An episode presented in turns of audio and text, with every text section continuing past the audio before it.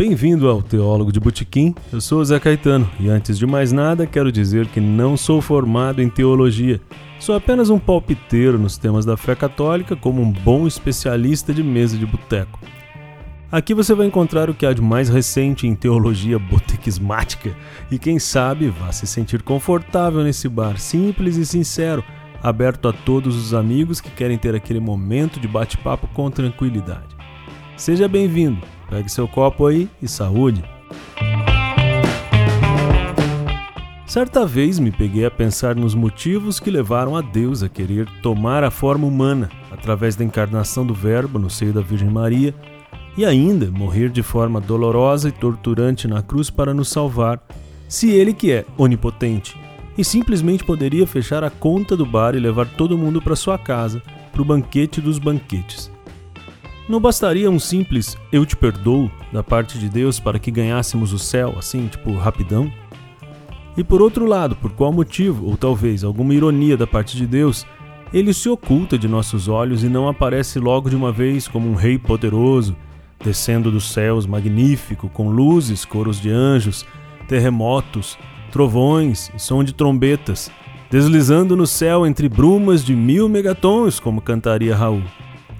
Não seria muito mais fácil para nós e até mesmo para ele se já ouvíssemos e, portanto, acreditássemos em sua existência? Então eu comecei a compreender que até mesmo Deus quis se submeter a algumas regras por ele criado, ainda que não precisasse. Por exemplo, a lógica aritmética. Em nosso mundo, 2 mais 2 é 4. E assim também o é no mundo de Deus. O número 2 somado ao número 2 para Deus também é quatro. Isso porque ele resolveu colocar ordem no caos que antes existia. Mas eu acredito que a lei que mais condiciona nosso Senhor seja a lei do amor. Quando Deus quis transmitir para nós aquilo que só Ele era e sentia, que é o amor, trouxe para nós e para nossa relação com Ele as consequências lógicas dessa lei.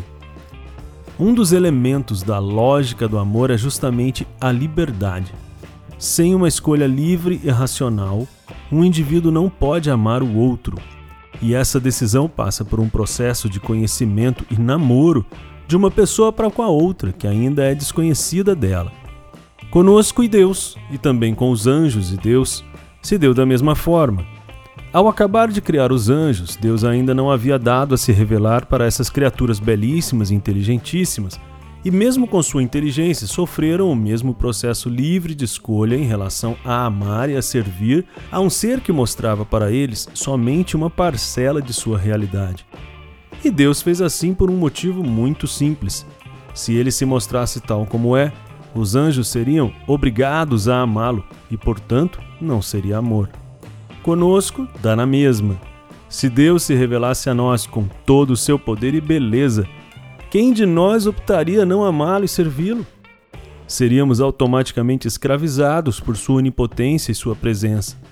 Então, ele se mostra a nós na medida que começamos a conhecê-lo, através de cartas de amor, as sagradas escrituras, de amigos que falam dele para nós, os santos, de seu trabalho, por exemplo, as criaturas, a natureza, os animais, para que conhecendo pouco a pouco possamos decidir sem nenhuma pressão causada por seu trono de ouro no céu e as belezas do seu reino, a amá-lo pura e simplesmente. Ah, mas e se Deus me mandar só um arcanjo, daquele que falou com Maria lá em Nazaré, só para dar uma confirmada? Ou mesmo um anjo mais subalterno, mais simplinho, nem precisa ser desses famosos? Perguntou lá o Joãozinho no fundo do balcão. Mesmo assim, a presença de um ser sobrenatural e esplendoroso em nossa casa nos confirmaria de uma vez por todas toda a Escritura. E assim, já que vimos um anjo em seu poder, que é infinitamente menor que Deus, certamente seríamos forçados a amar a Deus. E como 2 mais 2 são 4, sem liberdade racional de escolha, não seria amor verdadeiro.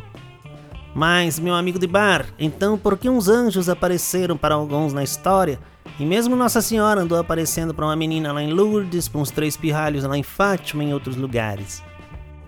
Meu caro Joãozinho, provavelmente porque esses já amavam a Deus de tal forma que tais acontecimentos extraordinários não serviram para os fazer amar mais a Deus, mas para indicá-los uma missão especial, que geralmente era a de falar do amor de Deus para mim e para você.